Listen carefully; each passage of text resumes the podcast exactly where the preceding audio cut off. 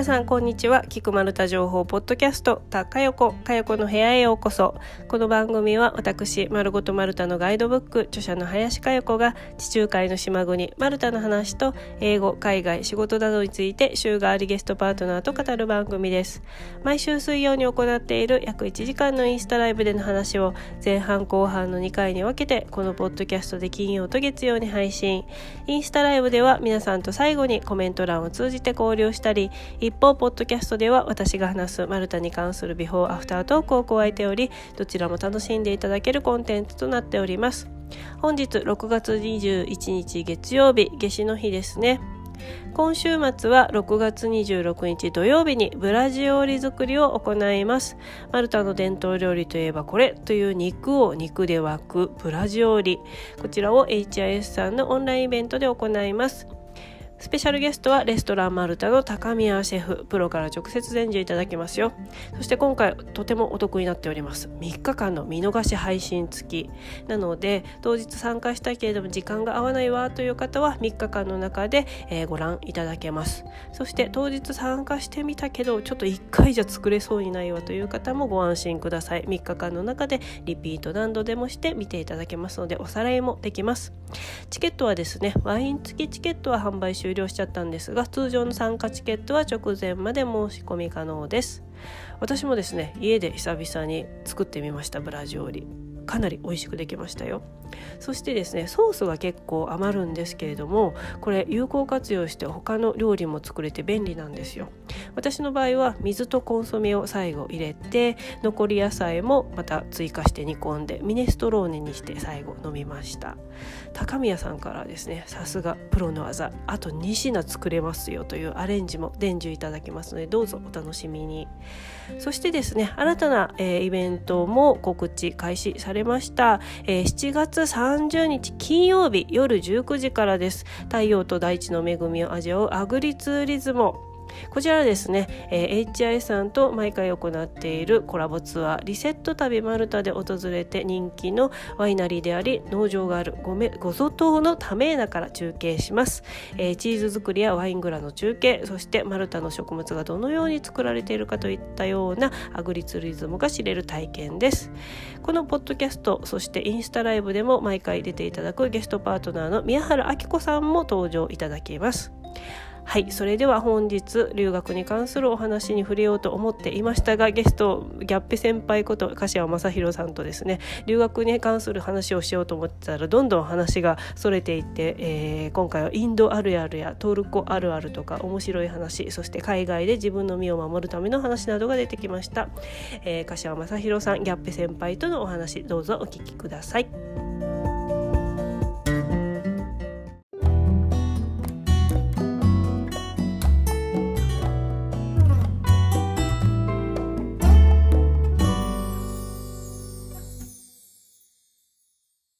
での生活？で私マルタでの生活とか滞在先とかちょっと語学学校を、まあ、ちょっとね家帰った後とかスーパー行ったり、うん、寝たり暮らしたりっていう風な暮らしの部分でなんか行く前と行った後でちょっと思ってたことと違ったな。いい意味でも悪い意味でも。っていう点をちょっと話していこうか。そうなんか生活編何かありますか？生活平和ですね。僕が行ったのは2016年なんですけども、ウーバーが非常には、あの、行き渡っていたのがびっくりだった、ね、え、ウーバーその時代にあったの？はい。え、衝撃。ウーバーイーツじゃなくて、ウーバー。はい。タクシーの方だよね。タクシーの方、はい。もともとね、ウーバーそっちの方ですけど。うん。え、すごいね。まあ、IT、IT 先進国だもんね、インドね。そう、あのね、その、そういうイメージっていうか、あの、聞いて、聞いてはいたので、うん。そういうね、あの、人が人材とか輩出してるっていうのは知ってたんですけど、うん、もう、どこに行っても、まあ、も、もちろん、あの、田舎に行くとちょっと弱いっていうのはあるんですけど、うん、あの、ニューデリーとかであれば、もうどこにいてもウーバーが5分ぐらいで来る。えー2016年って 5, 5年前だよね。ですね。だからまあ僕がまあ行く前、いつく、いつぐらいからね、あの、普及したのかわかんないですけど、行った時にはもうすでに、うん。はいはい。へえ。意外と発達してるみたいな。そう。マルタはね、ウーバーの話で言うと、ウーバー自体がなくてですね。ああ。ウーバーが、えー、マルタには上陸してなく、えー、マルタ版ウーバーがあります。うん、名前が違う。ちなみに何ていう？ Bonġu っていう、 Bonġu。マルタ語で、えっ、ー、と、こんにちは、 hello、に英語でハローの部分だね。こんにちは、 Bonġu。これはあのさっき言ったフランス語からマルタ語になった。フランス語のボンジュールからボンジュが残って、マルタ語のこんにちはになったんだけれども、うんうん、これがマルタ版のウーバータクシー。であとは、マルタのじゃないけれども、えっ、ー、と、ボルトっていうエストニア発のウーバーみたいな。うん、はいはい。は早かったね。ボルトが一番先に来て、で、その後で、なんかボルトがあるなら、マルタ版もできんじゃないみたいな感じで、マルタ人が開発したのがボンジュで、みたいな感じで、いくつか他にも、うん、なんかシェアタクシーとかもできたりして、結構多い、今は。あ、じゃあ結構、その足という意味では、うん。結構、なんかな、充実してたんですね。そうね、基本交通、公共交通機関が電車がなくてバスだけで、あとはタクシー乗るしかないから、はいはい、で私が行った時代は本当白タクか黒タクかぐらいだったんだけれども、私のこの本が出たのが2017年で、この本を取材してた、出版する前ぐらいに、そのボルトの前身のタクシファイっていうやつが出だして、超便利になったって言って、あ、それはちょっと書かなければって急遽、急遽入れたから、2017年ぐらいだと思うね。ああ、なるほど。うん、タクシファイっていうのが初めてサービス、ウーバーみたいなのが入って、まあ、名前が変わってボルトになって、それから次々他のが入ってきたみたいな。本当最近の話だね。あの、うん、インドはですね、うん。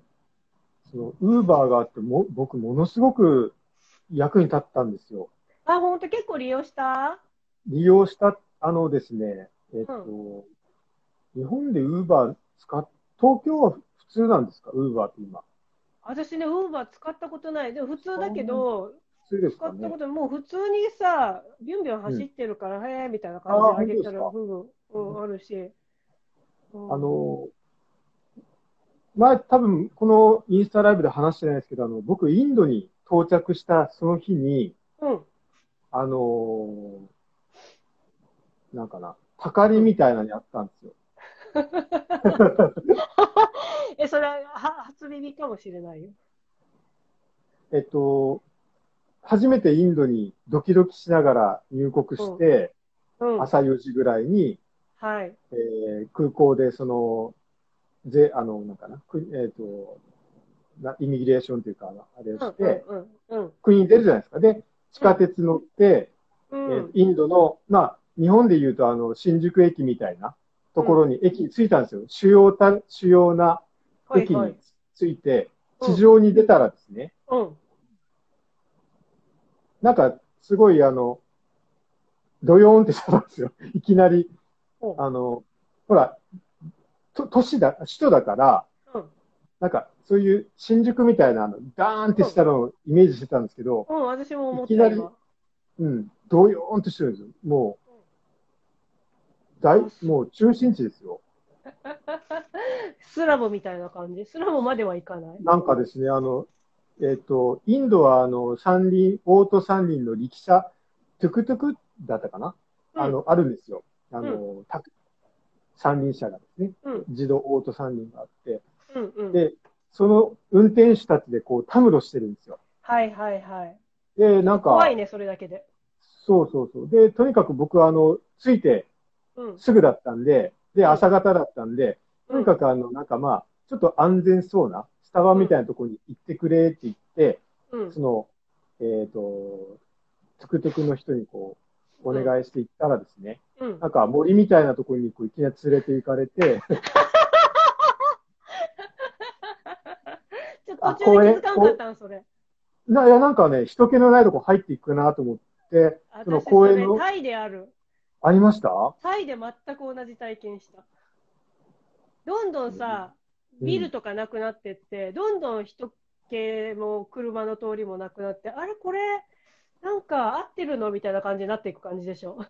そうです、そうで なんか、に行かれたんだ。公園のなんかその、えっ、ー、と、中に入っていって、そしたらインド人が5、6人わらわらってこう出てきて。うわ、怖い、それ。で、なんか、いや、な、何って言って、いや、俺がホテル知ってるから案内するよとか、いやいや、うん、あの、お茶が、お茶が飲みたいからいいとか言って言うと、うん、じゃあ、あの、いいチャイヤ教えてやるよとか言われて、うん、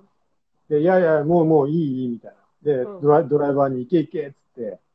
で、なんとかあの、睨み合いが続いて、まあ、ドライバーで行ってくれてですね。多分グルだったんですよ。その、そのワールドドライバーが。本当その、まあ、インドに行かれる方はそういう、なんていうのかな、声かけてくる力車の運転手とか、そういう、うん、あの、たむろしてる人たちってあんまついていかない方がいいんですけど、うん。なんか、それ、一発目がそれだったんで、インドに行って、本当に。すごい洗礼だね。そう。あ、これ、インドってあの、なんか修羅の国かな、みたいな感じで本当思ったんですよ。一発目に、そんな目にあったから。いきなしの洗礼を受けるってなんか選ばれたね。とにかくなんかホテルに、あの、ホテルに逃げ込んで、うん、情報を調べたら、うん、やっぱそう、そうなんだって、そういうこう、なんだろうな、高額の、うん、あの、バスチケットを買わされるとか、なんかそういうのは、話が出てきて、ああ、やっぱ調べてかな、がんだったなと思って、マサさん、早速ですね、コメントで書かれております。インドあるあるですね、と。ああ、そうそう あの、もうご存知な方はご存知。そうです、そうです。ありがとうございます。はい。まあ、それはちょっとね、あの、そう。だから、あの、ウーバーっていうのは、そういう意味で、あの、インド慣れしてない人とか、うん。うん。あの、力車の、力車は、こっちから声かける力車は、そんなに、あの、まずくはないんですけど、向こうから声かけてくる力車とか、本当にやばいからですね。やばいね。そういった意味では、ウーバーっていうのは、僕も本当、だから、夜中とか、うん、あの、知らない街とかだったら、ウーバーがあれば、ウーバー使ってましたもんね。ああ、なるほどね、うん、はいはい。いつまでちょっと話長くなるんだ。うん。いや、でも一発目にそれ経験したからこそ、もう次から気をつけようっていうふうにすぐなれたのは逆に良かったね。ねはい、うん。他にはもう一切危ない目なかったですもん。いや、もうそれで気をつけようと思う多分、すごい気引き締まるような。ちなみに、かよこさんは大丈夫なんですか？そのタイタイのなんかその。はい。なんか皆さんちょっとコメントを先に読み上げると、なんか、怖とか、それは、一発目にそれは点々点って、なんか皆さんちょっと怖がってる。うん、怖いよね。ちょっと他にも見てる人さ、なんかイン、インドでこんな目にあったとかあります？インド行った方。私は大丈夫でしたよとか。もしインド行ったことある方あったらコメントぜひお待ちしております。じゃあその間に私のあのちょっと関係ない、タイの話？タイで同じ目にあった話？私は一人じゃなく女の子と二人で旅してて、で同じようにこう目的地行こうと思ってたんだけど、全然違うとこに連れて行かれ、どんどんなんか人気のない森の方に行き、え、これやばくない？って言ってたら、なんか知らないレストランに連れて行かれ、いや、うちらなんかハードロックカフェに行ったこと、行きたかったんだけど、みたいな。全然知らない、こう、なんか地元のレストランみたいなところで、まあまあ、ここで食べたらいいからみたいな、ここに食べた後にハードロックカフェ連れて行くからって言われて、なんか無理やりタイ料理を注文させられ、えー、でもなんかだんだん2人で怖くなってきて、これさ、うちらちょっとやられるんじゃね？みたいな。ね。もうなんかやられたらうちらもうさ、誰にもこう、ね、知られず殺されてやばいよねみたいなことを言って、これ逃げようって。で、お互いちょっとトイレに行くって言って、ちょっと1人ずつ逃げようってで、でトイレに行く、トイレに行ってくるって、いやいや、まだって、いや、トイレに行くからって言って、ちょっと出た瞬間にバーって2人でダッシュして、あびっくりした。そしたらちょうど、うん。うん、何、はい、いやいや、どうぞ、いやいや、そ,、うん、あのそしたら、外出たら、外出たらちょうど、なんかタクシー、普通のタクシーが来たから、わーって手上げて、もう、ガー乗って、で、見つからないように、もう車にこう、隠れて、ハードルックカフェプリーズみたいな感じで。どうでした？もしそのまま、あの、断らずにいたら、うんうん、やばいことだ、や、なってたと思います？あ、多分、なんか、高額な金額を、なんか、ともやんくん一つで請求されたとか、お金は多分言われてたなって思うし、その後、連れてってくれたかもしれないけど、わかんないよね。こいつらお金払うって思われたら、また違うところに連れてってそうですね。金ずるっていうか。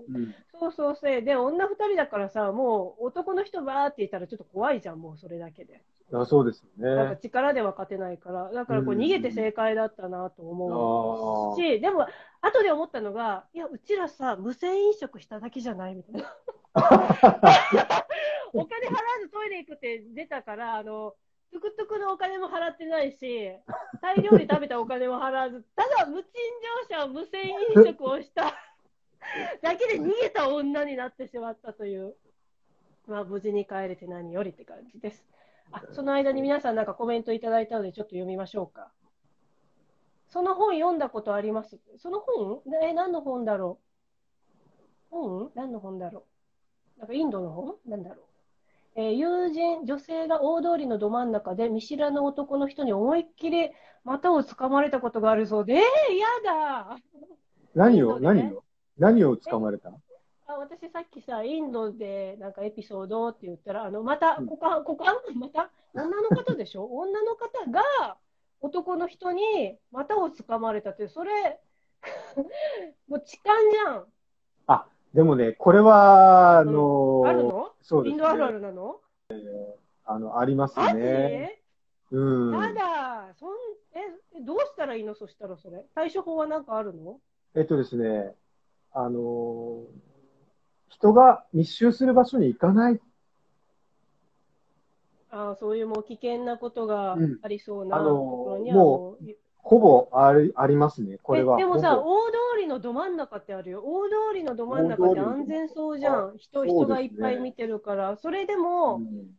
なんだろう、人の影に隠れてこう、思いっきりやってくるのかななんか。ああ、大通り。えー、もう防ぎようがないじゃん。うん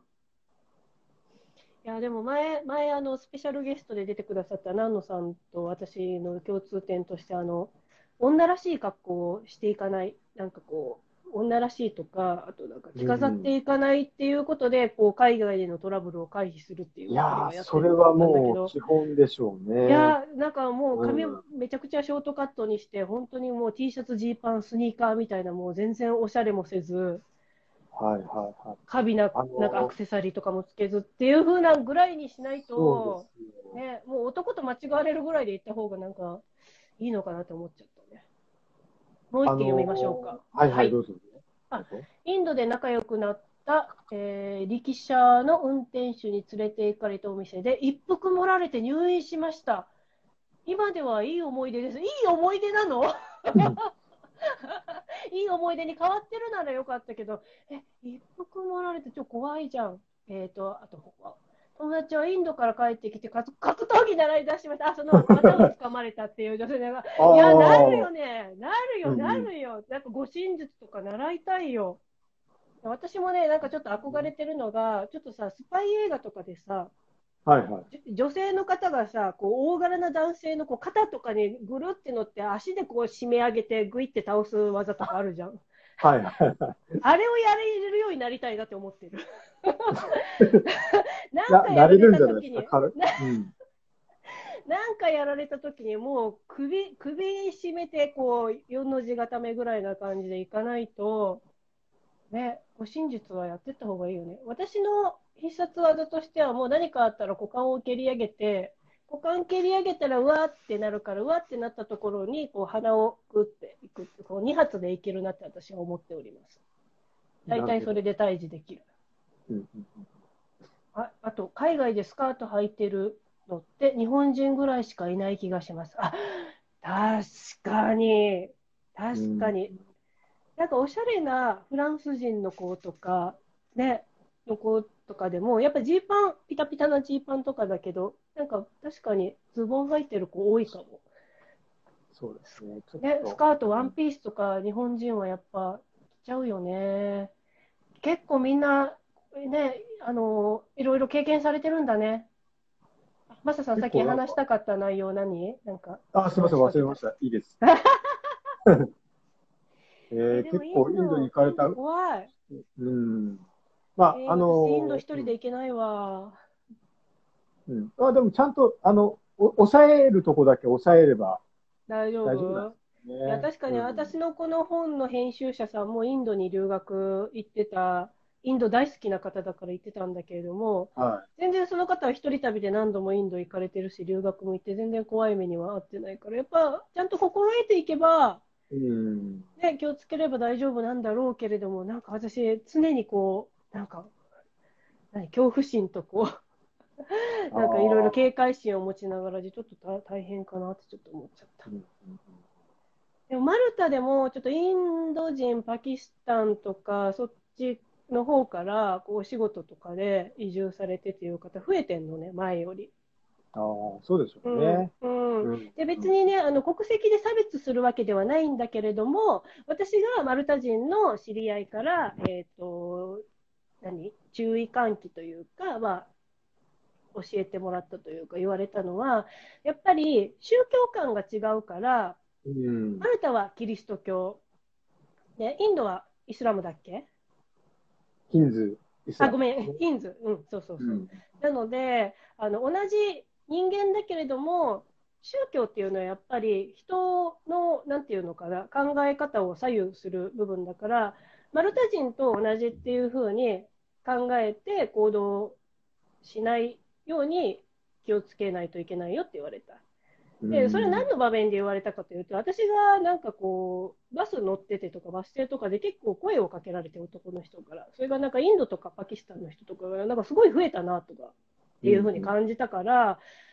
マルタ人の人に、なんかそういう国籍の人増えたよねって、私結構こうなんかナンパされて、なんか声かけられたんだけど、前はその国籍の人あんまりいなかった気がするんだけど、っていうふうな話をしたときに、まあ別に個人のあれだし、ついていきたいならついてってもいいけれども、なんか自己責任じゃないですか、それって。なので自己責任でっていうのと、やっぱり宗教観が違うから、まあ、マルタ人と同じような感覚でいくと、彼らは彼らの考えがあるから、あのちゃんと自分の判断で、えー、自己責任を持って仲良くなるなら仲良くなる。で違うと思ったらちゃんとノーを言うっていうふうにしないといけないよって言われた。うん、うん、だからな何？この国籍だから危険とかそういう意味ではなくちゃんと違いをそれぞれ知った上で行きなさいよっていうふうに、まあ、私は言ってないんだけれども、言ってないけれども、はい、うん。そうそうそう。なんだろうね。まあ、か考え方の違いとか宗教観の違いで、同じ物事でも判断の仕方が違ったりするからうん、っていうのと、まあ、国籍関係なく、あの、はい、やっぱりそういう、なんか2人でどっか行くとか、なんかナンパされてどっか行くって、多分留学生の方、機会あると思うんですよ、日本人の方で声かけられやすいと思うので。なので、そういう時はあの私はこれもマルタの人に言われたのは、えー、必ず2人で会う時には、2人っきりになるところに行かない、もう人が誰かいるところとか、なんか暗い細い道とか、人気のないところには行かない。で、移動するときには必ず公共の交通機関を使う。だから二人っきりでなんか僕が運転するからとか、僕の車に乗りないっていうのは絶対 NG。もう二人っきりに必ず密室になることはないようにする。だから航空交通機関でバスで移動するとか、もしくは現地で集合するっていうふうに、ちゃんとそこまで自分の体を守れるようにして会いなさい。で、それで自己責任取れるなら、お友達にまずなって、それからっていう風なね、まあ、まずはお友達になって、本当にお友達になれるかもしれないし、でも分かんないから、ちゃんとそこまで気をつけなさいよっていう風な、なんか、マルタ人から私は注意されましたね。うん。うん。ちょっと話がそれちゃったけれども。何の話してたっけ？えっと、あ、そうそう、あ、だから、えっ、ー、と、なんだ、ウーバーの話したっけウーバーの話からここまで。うんうん、まあ、一応、なんか留学、これから考える子とか、留学中の方とかいらっしゃるから、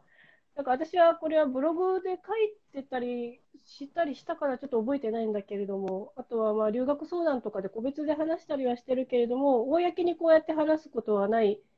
から、でも、なんかね、やっぱそういうケース増えてるので、なんだろうな、じ実ちゃんとノーを言うことと自己責任だよっていうことは分かった上で、あの、声かけられるならばそれに答えるようにした方がいいよって言ってるかな、せっかくの機会なんで話すと。なので、中には、うん、あのー、何？そういう関係を持って、えー、ちょっと避妊薬が必要になりました。どこで買えばいいですかと SOS を私に送ってきた子もいたりするので、うん、これは本人に OK をもらった上でどこかで書いたり話したりするかもしれないからねっていうことは言ってるんだけれども、そういうこともあるから、あの人との出会いは素晴らしいことだけれども、何においても自己責任で、うん、人との出会いを自分で、ね、活用して、どうするかは判断していってくださいっていうふうな、うん、ちょっとマサさんがさっきさ、その、はい、マサさんは男性だから、その、最初に洗礼があったのはこうお金の問題で解決するかもしれないけど先ほどコメントいただいた中でね男の人にいきなし股をつかまれたとかその後護身術というか武道を習うようになったってやっぱり恐怖心があったからこそだと思うので女性はどういう、ね、暴力の怖い目なのかそれとも性的な怖い目なのかいろいろなパターンがあるから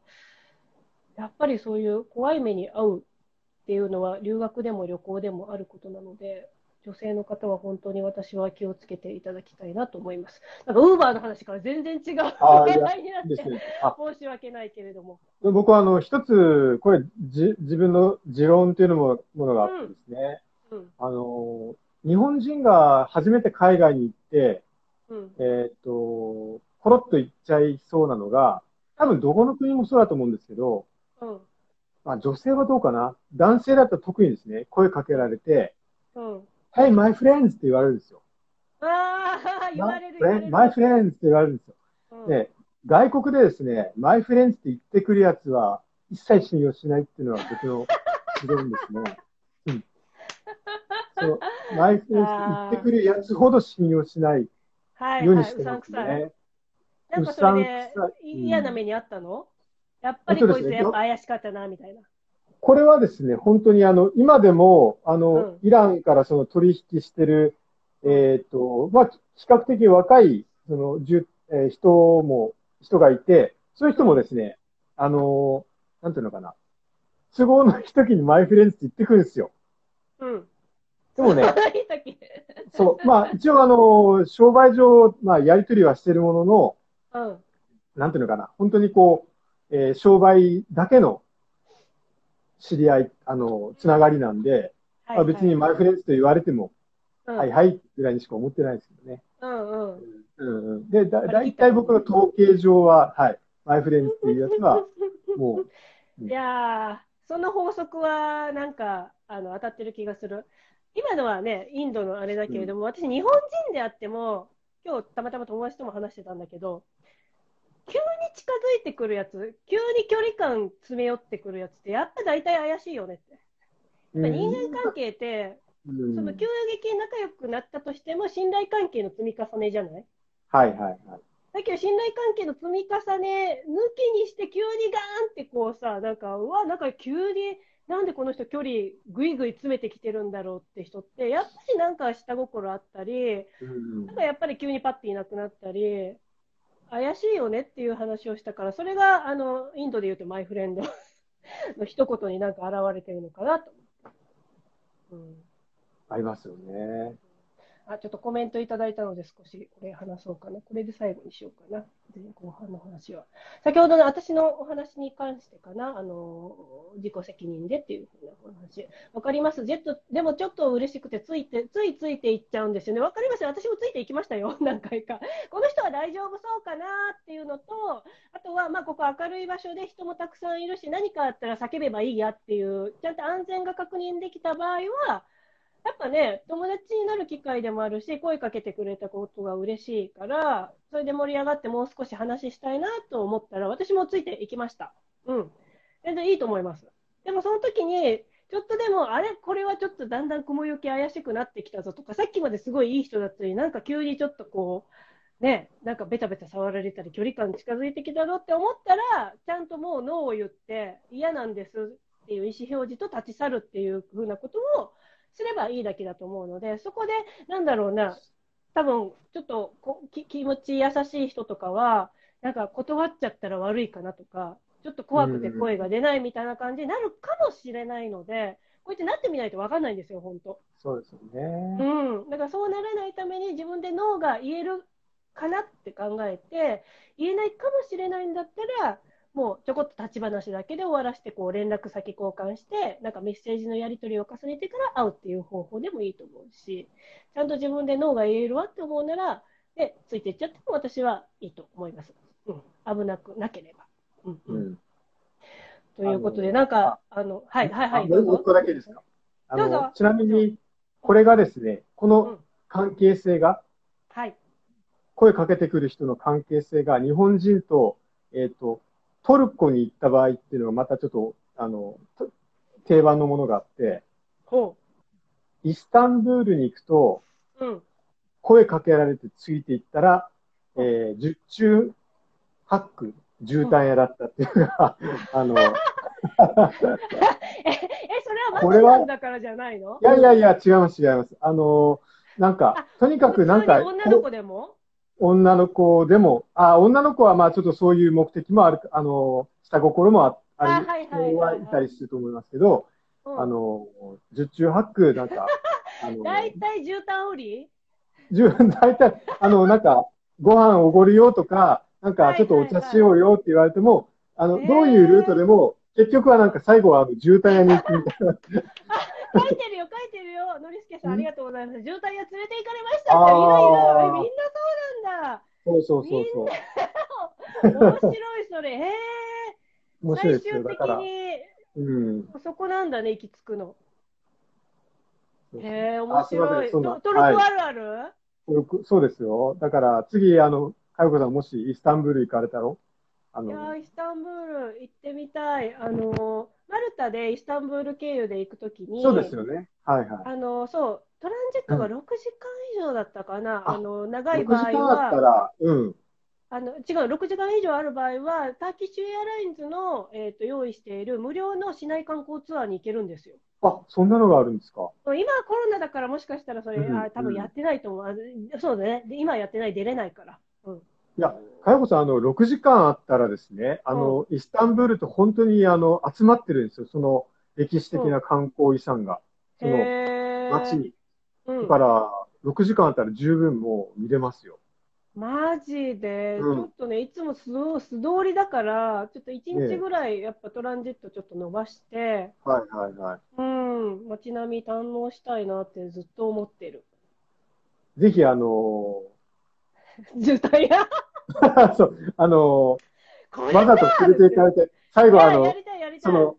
な、なん、さっきおっしゃってたあの、護身術のなんかこう、ぐるっとこうすれて。首、首巻いて。首、首。いやー、それいいね。ちょっと知らないふりして、えー、何？どこどこ？行く行くって言ったら、えーみたいな感じで、渋滞屋に来ましたみたいなこう写真を撮って、まんまと引っかかりましたっていうふうな写真を撮りたい。はい。あの、渋滞屋が渋滞をディスってますからね、今。渋滞屋が何？いや、私、あの、渋滞屋じゃないですか。うん。うん、渋滞屋が、あの、本場の渋滞をディスってるっていう、あの、いいんじゃない？まあ。いや、面白いね、それは。なんか国ごとにあるあるがあってね。いきなし渋滞屋に連れて行かれるイスタンブールと、トルコと、いきなしたかられるインドと、特にマルタはたかられないかな。うん。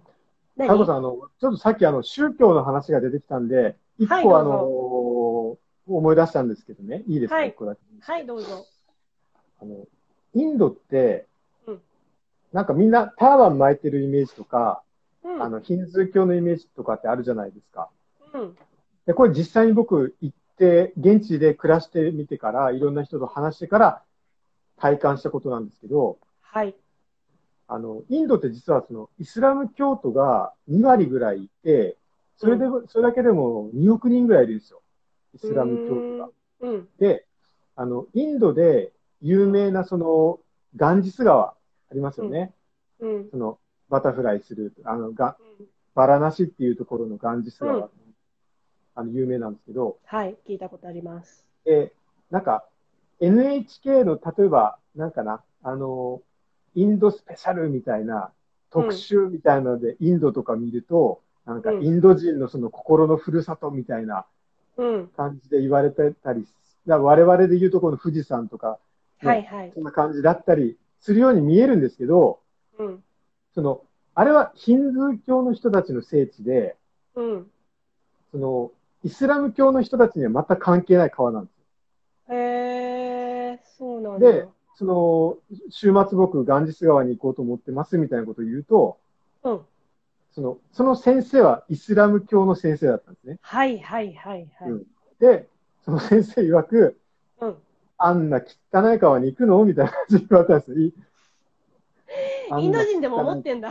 そうそうそうそう。宗派の人だはいはいはい。だから、なんかその辺が面白かったなと思ってね。いやそれ面白いね。だって、インド人はみんなもう入って、こう、沐浴だったりとかね、普通だと思ってたら、インド人も汚いって分かってたんだ、みたい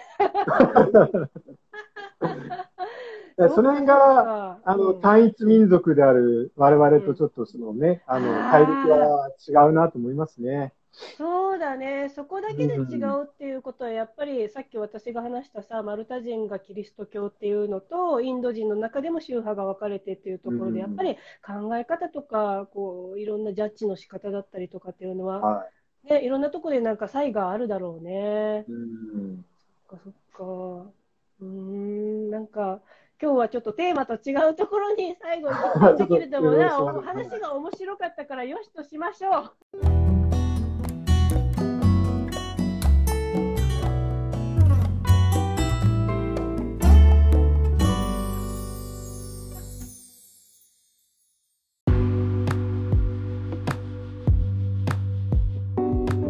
今週末6月26日土曜日、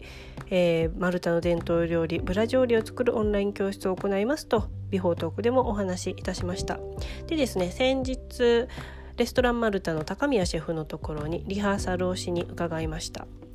私常々ねマルタ料理でちょっと疑問に思ってたことがあったので高宮シェフに聞いてみたんですね。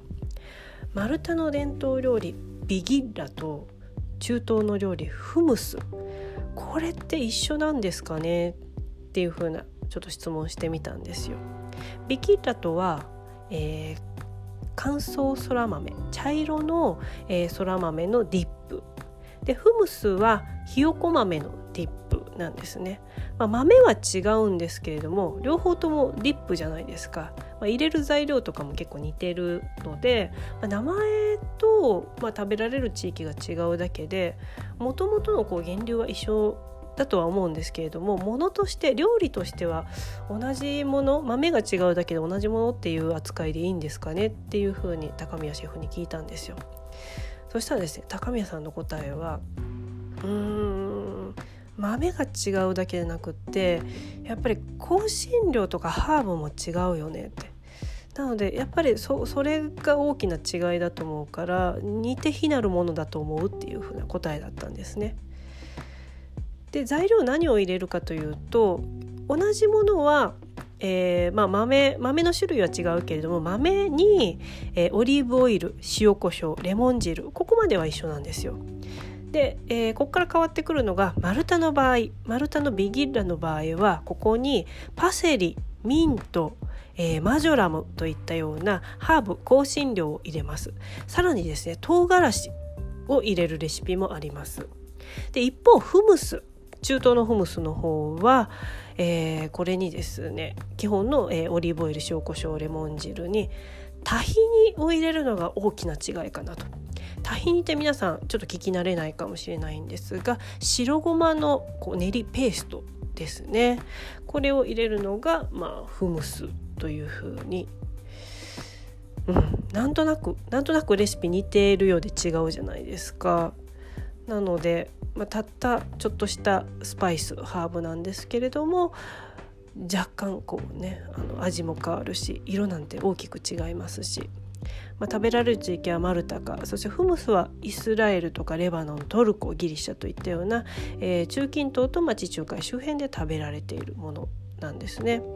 で私家でこのビキンラをちょっと作りたくってやってみたんですけれどもまあこの乾燥そら豆が手に入らない。高宮さんも言ってました。なかなかちょっとないんですよね。売ってないんですよね。こっちでっていうことで、まあ、たまたまなんか巣鴨で見つけたらしいので乾燥そら豆ちょうどこう似てるところにあの見せていただいたんですけれども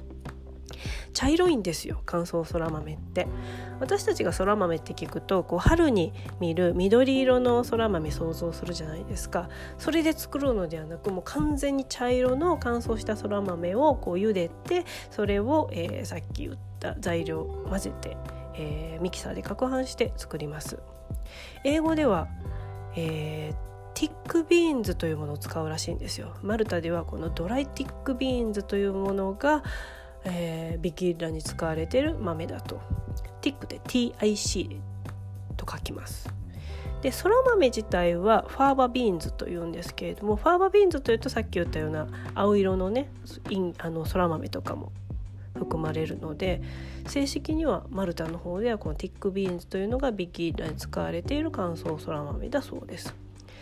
でフムスって英語で何て言うかというとチックピー。あごめんなさい。フムスじゃない。ひよこ豆。ひよこ豆を英語で何て言うかというとチックピーですね。先ほどティックとは違ってチック CHICK ひよこですね。ひよこと豆でひよこ豆。もしくはガルバンゾっていう風にもう品名に書いてるものもありますよね。ガルバンゾもひよこ豆を指します。これはスペイン語から来てるらしいんですけれども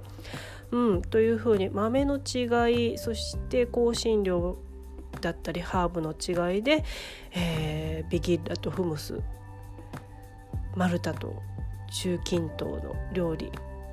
似ているんだけれども違うものができるよということで。私はですねハーブとかちょっと辛いもの苦手なので、えー、それを除いてえー、作ったから結局なんかこうビギッラとフムスの中間みたいなものが出来上がったんですけれどもでも味は美味しくできました。で私乾燥そら豆手に入らなかったので、えー、缶詰の赤いんげん豆を使ったんですよや茶色い豆に近いかなと思ってやっぱりひよこ豆使っちゃうと完全にフムスになっちゃうのでどちらかというとこうもうちょっと茶色寄りになってビギッラっぽくなるように赤いんげん豆使ったんですけれどもまあちょっと色がねあの美味しくなさそうなちょっとあの食事中の方いらっしゃったら申し訳ないんですけどちょっとあのゲゲロっぽい感じの色のができたんですよ。でも見た目は悪いんですけれども味はうまいという。なんかねあのアイスの小豆バーをなんかぐちゃぐちゃにして混ぜたようなこう紫赤紫のようなこうペーストのディップができましたね、まあ、でも簡単ですしあの材料間違えなければ美味しくできますので皆さん興味あったらやってみてください。分量としてはですね、えー、缶詰の豆使うと楽ちんです。缶詰の、えー、豆だと 400g 入ってるのを私使ったらちょっとかなり多くなったので半分の200にすると使いやすいと思います。200g 缶詰半分 200g に、えー、オリーブオイル大さじ1そして塩コショウは適宜お好きに。そしてレモン汁も適当に 入れてみて。あとはもう好みで、えー、パセリ。ミントマジョラムも、えー、パパッと適宜で入れてください。適当です、適当に入れて混ぜて美味しくできるっていうのがこうディップのいいところかなと思います。でですね豆だけだとちょっとミキサー回りきらないという場合は豆の煮汁を入れると良いです。そしてオリーブオイルも多い方が美味しいのでオリーブオイル足してもいいし出来上がったものにオリーブオイルフレッシュなのをかけても美味しいです。食べ方としてはマルタパンあるであればいいんですけれどもマルタパンないので、まあ、パンそしてクラッカーにつけて食べてみてくださいあとはですね野菜スティック野菜のディップにするとかサラダのドレッシングにしてもいいそうです是非ビギッラフムス、まあ、中間のものでも豆と香辛料そして、えー、調味料入れたらできますのでトライしてみてください。この番組はインスタライブで水曜、ポッドキャストで金曜、月曜に配信。インスタライブのお知らせや皆さんからエピソードを募集するアンケートをインスタのストーリーで行っています。アカウントは、アットマーク、マルタジャーナル360。ぜひフォローしてください。それでは次回もお聴きください。最後はマルタ人がよく使うフレーズでお別れです。See you, ciao ciao!